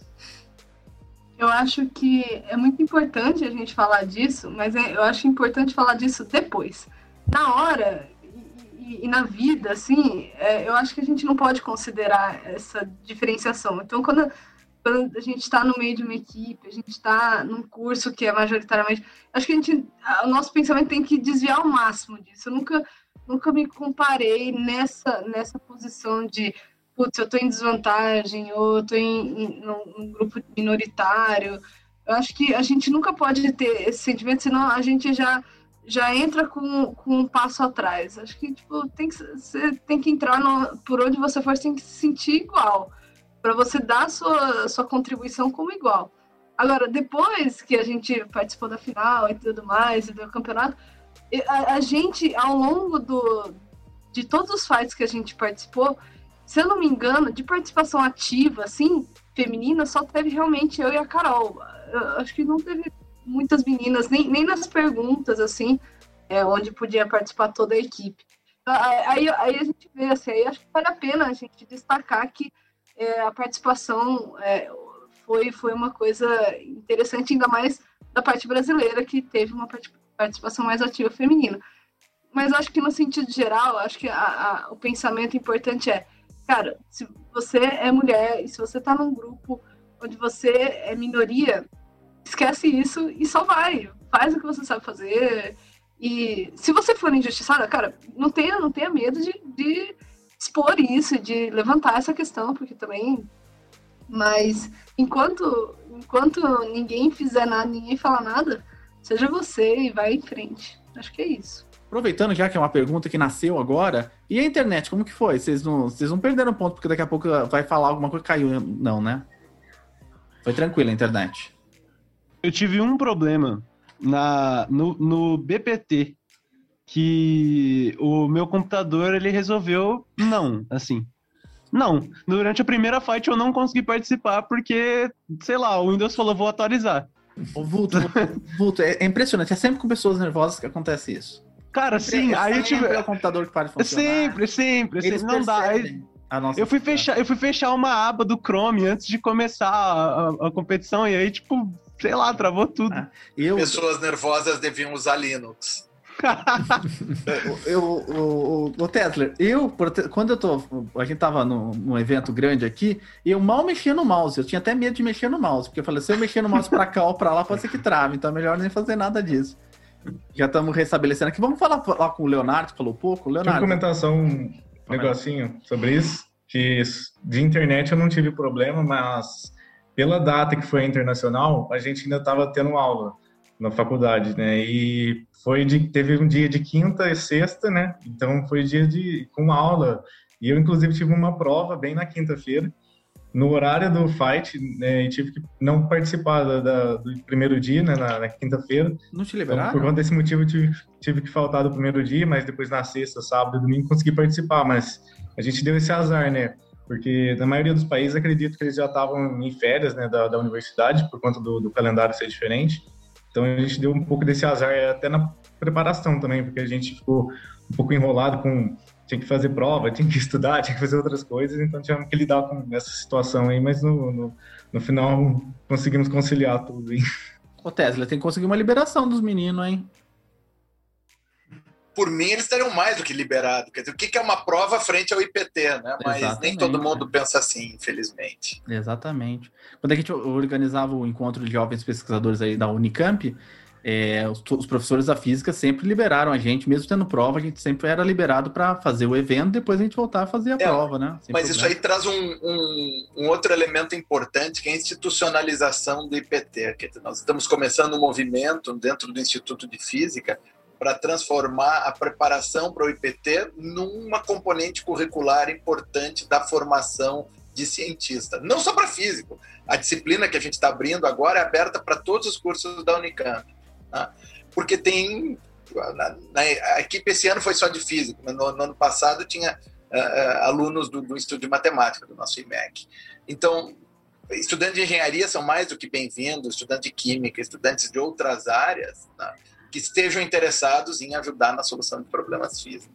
E eu acho que essa institucionalização é muito importante. Na Ucrânia, eles estavam em pânico com a possibilidade de não acontecer IPT no ano passado, porque ele é parte da formação dos alunos. E aí vem a minha percepção de o que é ciência e o que é física em particular, passa muito por pelo espírito do IPT, né? É, resolver problemas, usar a nossa o nosso ferramental teórico, matemático, experimental para resolver problemas. E isso, na minha opinião, é fundamental para eles. E foi, aliás, uma das coisas que me seduziu no IPT, né? Esse, essa visão diferente. E eu acho que os nossos currículos aqui no Brasil são extremamente antiquados, são muito congelados, são muito conteudistas e não suficientemente voltados para o aluno, para fazer com que o aluno seja independente, capaz, tenha esse espírito crítico que a gente falou antes.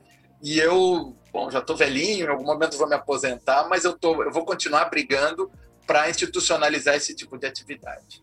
Bacana, demais. O, o Leonardo, e para você, qual é a importância desse evento para a física? Então, é, igual comentaram aí, eu tive uma torcida muito, muito avantajada na, na parte, é, na competição brasileira, isso foi uma coisa que eu achei bem interessante, assim, porque é, eu avisei para os meus amigos que eu ia competir e que iam transmitir, e era só acessar o link e eles iam assistir. Mas eu achei que, assim, eles iam pegar, ligar, ver 30 segundos, não entender nada e sair. Mas no final não aconteceu isso. Eles é, se interessaram muito, é, se esforçaram para entender o que estava acontecendo, mesmo que seja em inglês.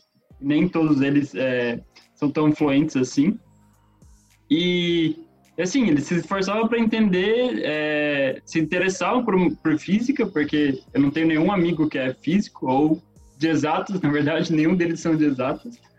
E, e no, no final eles se interessaram e assim, meio que se entretinham com outras coisas também, ficavam é, mandando mensagem lá no chat, a gente no final viu as, as mensagens e era uma pérola atrás da outra, assim.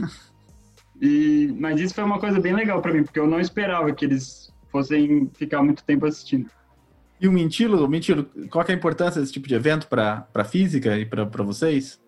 Ah, eu acho que teve uma importância muito grande pessoal para mim, na minha formação, assim, né, que eu estou continuando na graduação, mas eu acho que esse papel todo que o Tesler comentou de habilidades novas que a gente ganha fora do que a gente aprende na graduação e é importante ter essa visibilidade, que nem o Léo comentou, de, de outros amigos, outras pessoas, até próprio dentro da universidade, na Unicamp, o Anderson publicou no grupo e muita gente viu, é, foi atrás, foi buscar entender um pouco sobre.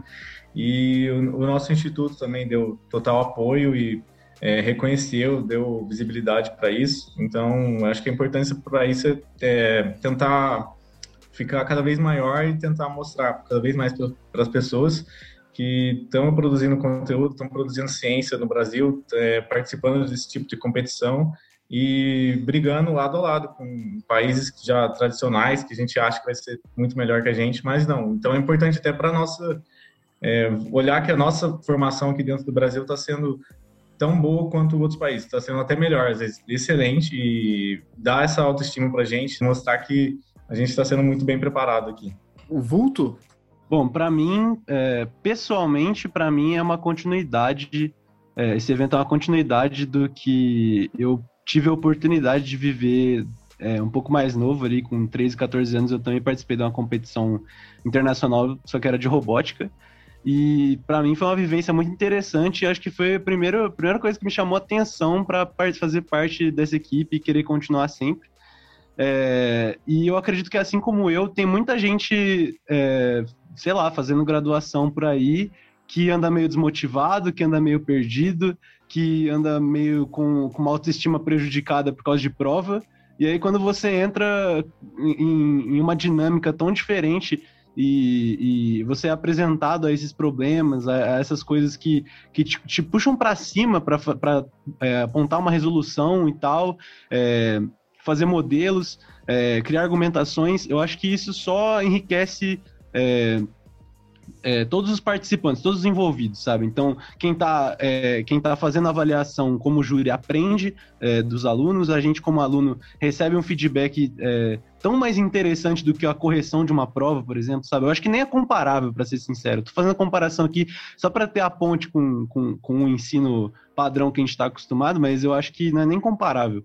Então, é, em, resumo, acho que a importância está em engajar a pessoa que participa porque eu não vejo nenhum de nós que está aqui hoje fazendo, é, não, não estando é, presente nas discussões da equipe daqui para frente, sabe? É algo que, que vai ficar grudado na gente e tem que ficar, porque eu acredito, é, ainda mais depois desses dois anos participando, cada vez mais eu venho acreditando que é isso, sabe? É, a, a produzir ciência é, é deve, deve ser algo parecido com isso. Mesmo não tendo a, a não tendo a vivência de produção científica de verdade, eu, eu acho que deve ser por aí, sabe? Bacana. Aqui na UFBC a gente tem, é, pelo menos na, na, da física, a gente, a gente tem percebido, pelo menos, é que o pessoal quer falar muito, o pessoal quer falar, o pessoal quer se expressar mais do que por uma prova. E a gente tem feito bastante entrega de provas por vídeo, por apresentação, por vídeo mesmo, gravado, não ao vivo. E é, tem, tem vindo cada coisa inacreditável, solução de problemas assim muito, muito legais. Realmente a gente tem, a gente está mudando. Eu acho que a pandemia veio para dar uma mudada aí, né?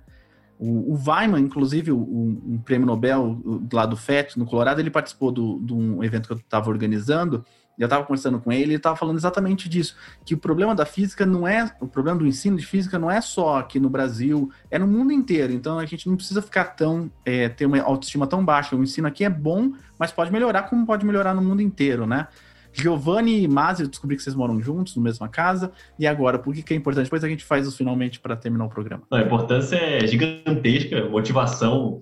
Assim, que outro momento da sua graduação você vai ter a, oportunidade de pegar um problema que começa só com um enunciado de três linhas, de dizendo, olha, tem esse problema aqui, e aí? E você pegar disso e comprar material, organizar apresentações, discussões e, e levantar hipóteses até chegar num estágio que está pré-publicação, né? Quase maduro o suficiente para publicar. Então, aí, e, e, claro, a competição e a cooperação criam uma, uma motivação imensa. Então, para mim, assim, é, foi uma das coisas que renovou completamente o interesse que eu tinha pela física lá atrás, quando eu escolhi fazer esse curso. Então, pessoalmente tem isso e coletivamente, claro, se envolver toda a comunidade do instituto, as nossas famílias, nossos amigos em fazer física e ter esse contato com a ciência e como que ela resolve problemas reais, né? E não a gente consegue mostrar para as pessoas, olha, isso que a gente está fazendo e, e, olha como é, olha como funciona bem esse, esse procedimento. Isso é de uma importância incrível. A nossa preocupação sempre uma preocupação muito grande desde o início para a gente saber que depois que a gente acabasse a nossa participação, essa equipe continuaria existindo e mais estudantes da Unicamp e do Brasil todo poderiam ter essa, essa oportunidade que a gente teve. Giovanni? É, eu acho que a maioria do pessoal já cobriu os pontos, né? Mas acho que uma coisa que, pelo menos para mim, é muito importante também é diversão. Eu acho que no final das contas a gente acaba se divertindo muito. A gente se estressa, chega na véspera, tá todo mundo desesperado que falta fazer coisas, a gente perde noite, mas assim, é, tem momentos que acho que valem, é, valem a experiência, sabe? Tipo, uh, em que outra, é, o Felipe foi muito feliz em falar, em que outra, que outra oportunidade você vai ter de, por exemplo, a gente tinha um problema em 2019 que a gente tinha que filmar um copo caindo com uma bolinha dentro do copo. E aí a gente precisava filmar isso rápido, no celular de ninguém conseguia filmar isso rápido, aí a gente conseguiu ir na engenharia civil aqui da Unicamp emprestar uma super câmera daquelas do Discovery Channel, Sim. onde a gente conseguia filmar com 100 mil quadros por segundo, 50 mil quadros por segundo. E assim, só de pô, pegar aquilo lá, brincar com aquilo, filmar, a gente filmou várias coisas, enfim, é, é parte da experiência, né? É importante porque, putz, você aprende muita física, você é, aprende muito inglês, você é, conhece muita gente, mas você também se diverte. Acho que esse é, o, esse é um grande ponto. Ana? Bom, eu acho que tem vários níveis de importância. Acho que o pessoal cobriu, como o Giovanni disse, acho que cobriu quase todos.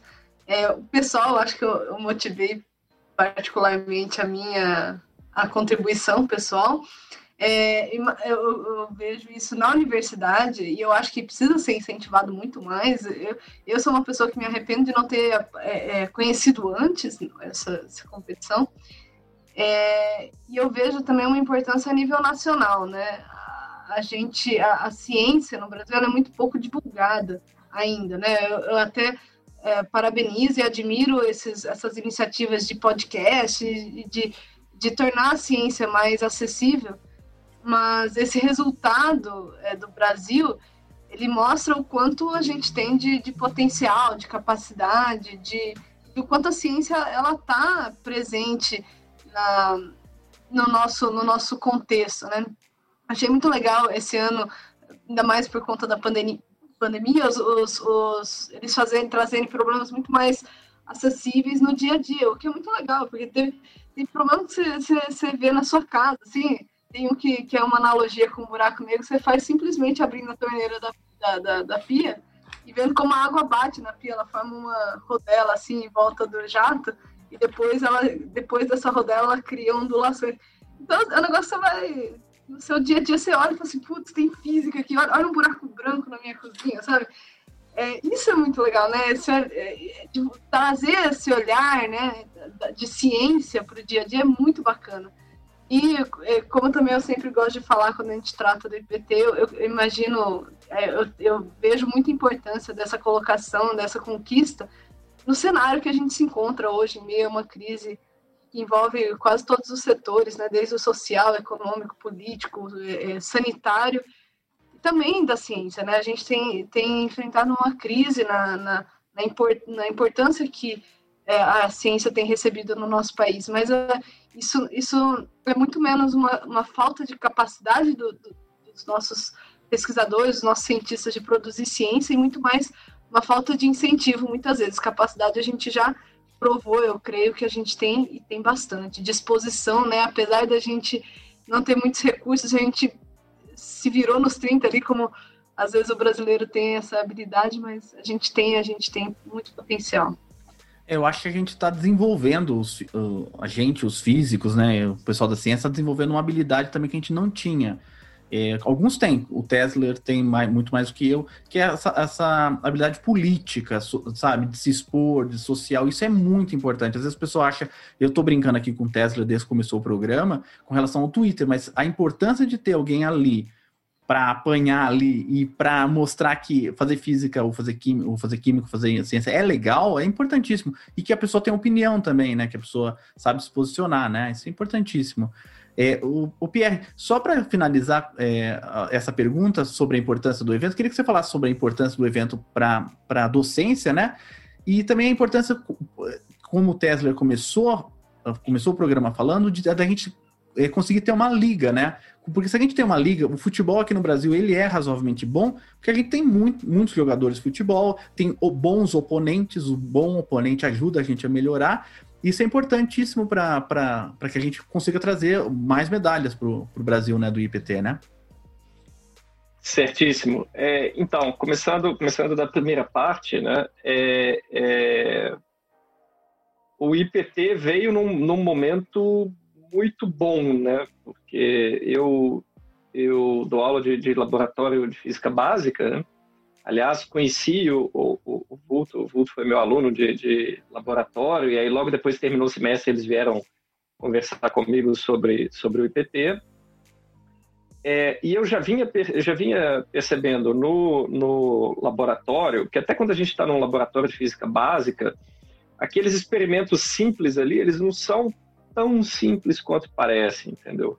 Tem sempre alguma coisinha que acaba que, né, na, na, na preocupação de quando o aluno está preocupado ali em fazer o relatório para tirar a nota e tal, ele fala assim, ah, isso aqui são os erros experimentais porque estava batendo um vento na hora e tal, mas na hora que a gente vai escavar, sabe, em todo experimento tem, tem mais coisa interessante acontecendo. Então isso era uma coisa que eu já estava pensando. Depois veio o contato com o IPT e eu vi que, assim, é, é, os alunos têm muita vontade de fazer. E era uma coisa que, que conectou com o que eu já tinha ouvido de alguns alunos da disciplina que eu dava, né? Que os alunos têm vontade, a pessoa vai fazer uma, uma disciplina de física experimental, tem vontade de fazer física experimental, entendeu? Ela não quer seguir um, um passo a passo ali e, e, só confirmar o que pediram para ela confirmar. E eu vejo isso, assim, no, no, na, na, equipe, né? Que eles gostam muito de atacar um problema completamente é, é, inusitado e, e, fazer o experimento e pensar como é que eu vou fazer esse do, do, buraco branco, né? Puxa, como é que a gente vai fazer a velocidade ali sair uniforme? Aí eles ficam, sabe, se, discutindo, ah, e se a gente colocar um galão de água e aí puxa um sifão e tal, enfim. É, é, então, existe essa vontade e a gente não dava essa oportunidade para os estudantes. Aí acaba que era uma coisa que eu já queria testar, só que acaba que de um semestre para o outro, sabe como é que é? A gente nunca tem muito tempo de fazer muitas mudanças, a gente nem quer mudar muito é, é, é, é em cima da hora, porque senão é, os alunos vai ficar confuso. Mas veio a pandemia, e aí eu fui obrigado a me adaptar. Né? A gente recebeu a instrução de assim, olha, mandem um outro plano de aula, porque vai ter que ser tudo remoto. E aí eu falei, bom, ok, então agora é a hora de testar. E eu dei muita sorte, porque é o laboratório de Física 2, e os experimentos de Física 2 eles estão exatamente ali naquele sweet spot, na, na, na zona habitável de, de, experimentos de física, que são os que você pode fazer em casa sem muito risco, entendeu? É, é não precisa de, de, de, ligar nada na tomada, não precisa de, sabe? Se você tem um, um telefone celular, você já tem praticamente todos os sensores que você precisa. E eu, eu acabei propondo para os estudantes né, que fizeram é, Laboratório de Física 2 comigo, assim, olha, eles fizeram três experimentos é, é, em casa, usando essencialmente rolo de, de, de, de tubo de, papelão, né, que vem no, no, rolo de papel higiênico, no rolo de papel toalha. Com isso eles estudaram acústica, com isso eles estudaram é, é, pêndulo, né, um pêndulo físico, é, depois cortando é, é, caixa de, de, caixa de leite, eles puderam fazer barquinhos e estudar como é que a diferença de tensão superficial gera movimentos na, na superfície do, do, do líquido. E aí eu fui meio que injetando um pouquinho de espírito de IPT na disciplina, sabe? Por exemplo, esse esse do, do, do efeito Marangoni, né? Essa coisa de você ter transporte de massa numa superfície porque tem gradiente de tensão superficial, eu decidi fazer exatamente o que o Felipe falou. Puxa, a gente não tem isso na graduação. Que é falar assim, olha, se você muda a tensão superficial num pedaço do fluido, acontece isso aqui. E coloquei vários links de vídeos do YouTube, sabe? É, é, é, de, de, de, canais que. várias demonstrações do efeito.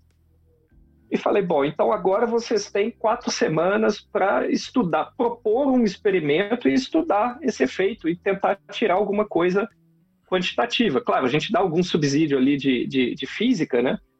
Mas o nosso foco é em ensinar o, o, o fazer da física experimental, né? e que eu vi que esse formato IPT dá muito certo para motivar os estudantes. E no final apresenta um relatório e apresenta um seminário. E o pessoal gosta muito e teve coisas assim. Esse semestre teve coisas fantásticas, sabe? Teve gente estudando o barquinho que anda movido a sabão, teve gente que decidiu é, ir por um caminho, né? É, estudar. Eles fizeram um teste preliminar lá com uma gota, né? Você vai pingando água numa moeda e ela vai formando uma gota e eu falei, olha, isso é um jeito de medir tensão superficial, né? Com ângulo de contato e tal. Aí eles falaram, ah, professor, tudo bem, mas onde que a gente vai achar coisa sobre isso? Aí eu fui sem dó, eu mandei para eles um monte de artigos sobre wetting e, e, sabe, como, como que... E falei assim, olha, gente, tá em inglês, se vocês tiverem dúvida, me falem e tal. E o pessoal fez um super trabalho. Teve gente que decidiu, um dos vídeos que eu coloquei lá, um efeito super legal, que foi um Physical Review Letters, que é você pinga uma gota de água, uma mistura de água e álcool sobre um filme de óleo, né? Você pinga essa gota no filme de óleo. Aí você mistura corante para poder ver. E ele começa a fazer uma, uma... A gota espalha e, de repente, ela começa a fazer como se fosse um... É, eles chamam de fogo de artifício, né? Os alunos falam que parece um fogo de artifício. E vai saindo um monte de microgotas e vai formando, sabe, um negócio... É um, é um... acaba que vira uma emulsão, né? E é um Physical Review Letters que explica isso. E aí o, os grupos não tiveram dúvida, eles falaram, não, é isso aqui que a gente quer fazer. E foram e fizeram, e conseguiram, sabe? Aí eu fui meio orientando para falar, bom, né, o que, que vocês podem tirar aqui de quantitativo, ou que perguntas vocês podem tentar responder com isso. Mas eu vi que, assim, o, o, o, o engajamento dos estudantes com a física experimental é muito maior se a gente faz desse jeito, se a gente deixa fazer em casa, sabe, montar o seu aparato, propor como é que vai medir, do que aquele laboratório que nós tivemos na, na graduação, onde você chega, tem lá o, o, roteiro, siga os passos, é igual montar, montar móvel, né, da, da você compra, você vai, aperta esses parafusos aqui, aperta esse botão e você tem que achar ali G tem que ser 9,7 mais ou menos 0,2, senão deu errado. Aí os estudantes ainda falam assim, deu errado. Mas, enfim, foi, foi, foi uma, um, um, um, impacto, um impacto muito, muito positivo. A outra pergunta eu acho que eu esqueci, porque eu falei tanto que eu esqueci a outra pergunta. Não, mas eu acho a outra você começou uh, falando sobre ela, não? Vixe, eu não lembro a pergunta, esse que é o problema. É, assim que eu lembrar eu também. Mas só para pegar um pouco da bola que você acabou de falar, física computacional também é assim, viu? O pessoal da, da física computacional, eu estou doando física computacional, é a mesma coisa.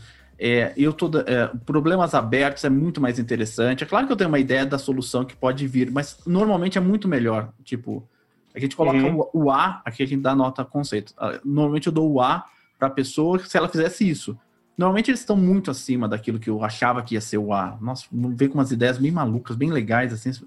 Gente, às vezes a gente tem que se atualizar um pouco, né? E eles não ficam tão preocupados em chegar na resposta, né? Que eu vejo muitas vezes, ah, professor, mas é, é dois mesmo? Falo, o importante não é o dois, é como você chegou uhum. nesse número. E isso às vezes eles não entendem isso, mas é bacana ver, ver essa iniciativa nisso. O Tesla, só para a gente finalizar, o... eu queria saber, para você falar sobre a importância e sobre, só fazer um fechamento sobre isso, e a pergunta que não quer calar, tem medalha? Tem medalha? Vai vir uma medalha para vocês, vocês colocarem no peito aí, vai vir um papel, ou vai mandar um papel certificado para você imprimir? Tipo, imprima você mesmo seu certificado. Como que funciona? E, e então, a verdade, aí. a verdade é que a gente não sabe como é que funciona a premiação. Antigamente tinha medalha, quando era presencial, né? E aí, no ano passado, eles, iam, eles resolveram distribuir uns goodies, né, uns presentes que eles conseguiram entre os participantes, e o nosso foi parar na Alemanha, né? Foi parar primeiro em Brasília e depois na Alemanha, por uma confusão no correio. Então, nós nem recebemos o os, os casacos do, do, ano passado, camisetas do ano passado. Não sei como é que vai ser isso, mas olha, eu, eu sou desses caras que não dá muita bola para esses símbolos das coisas, mas nós estamos indo atrás disso aí porque eu sei quanto isso é importante para os alunos. Né? É, teve gente aí que já falou, eu quero, no chat. Não, mas nós, ia... nós vamos atrás disso, mas eu, eu, sinceramente eu nem pensei nisso no, quando começou, até porque achava que a gente não ia chegar na final, né? Então isso é uma é. prova que, que eu realmente não estava não, não tava preocupado. Agora, eu acho, eu tenho certeza que a vida de cada um dos nossos alunos que participaram disso, assim como a nossa, vai mudar definitivamente por ter participado desse, desse evento.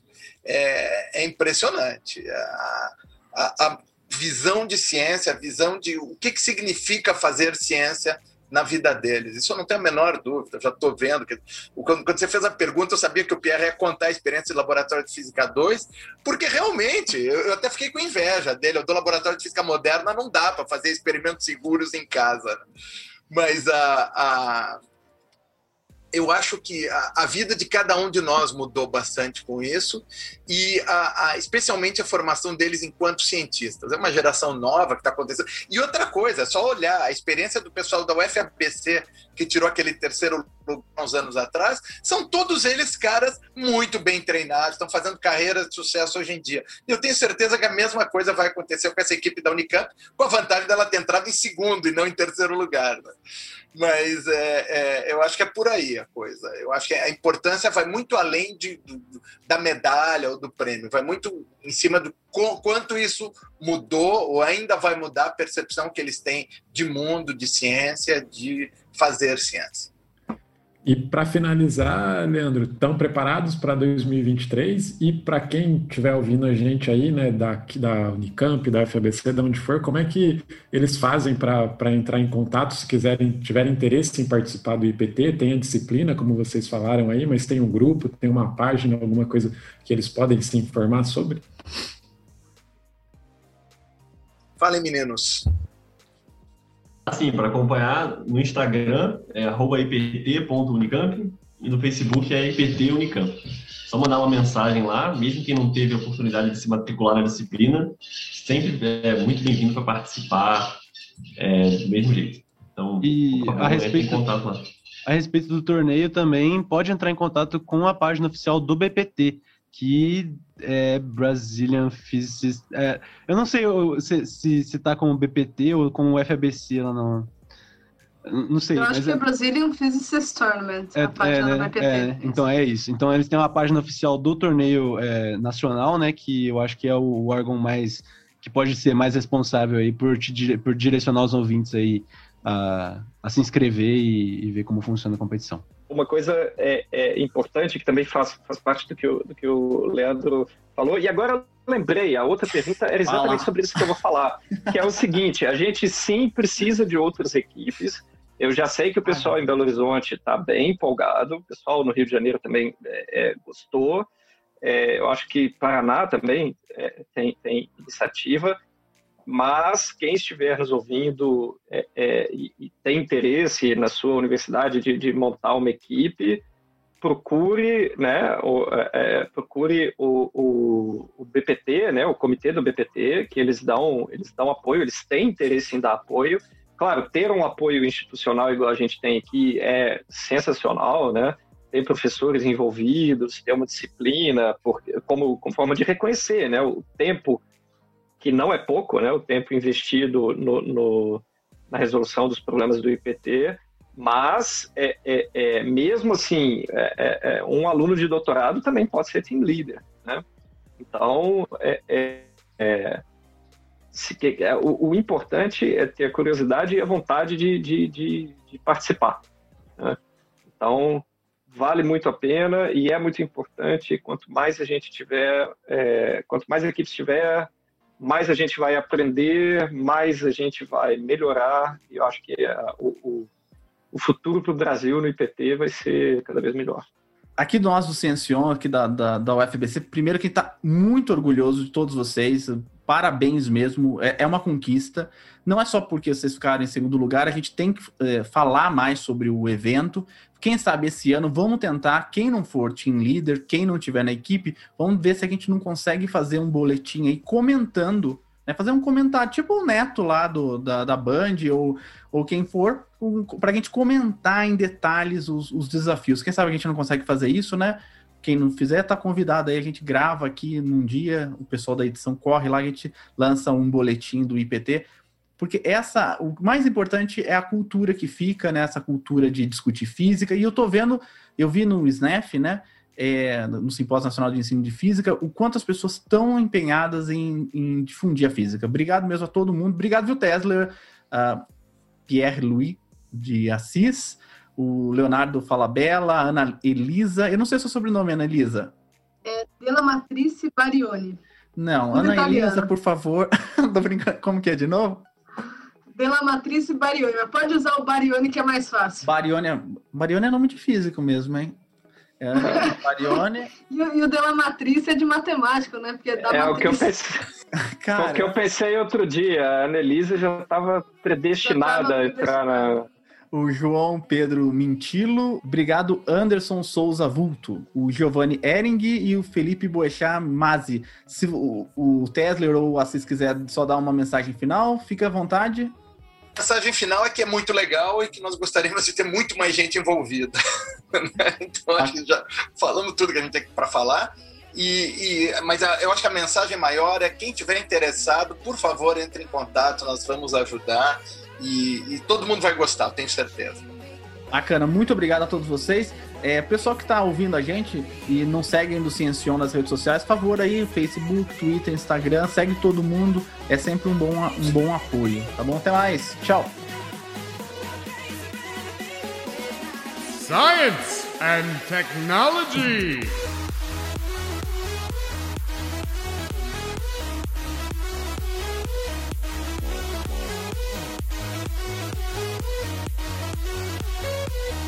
Este episódio foi editado por Guilherme Fortes.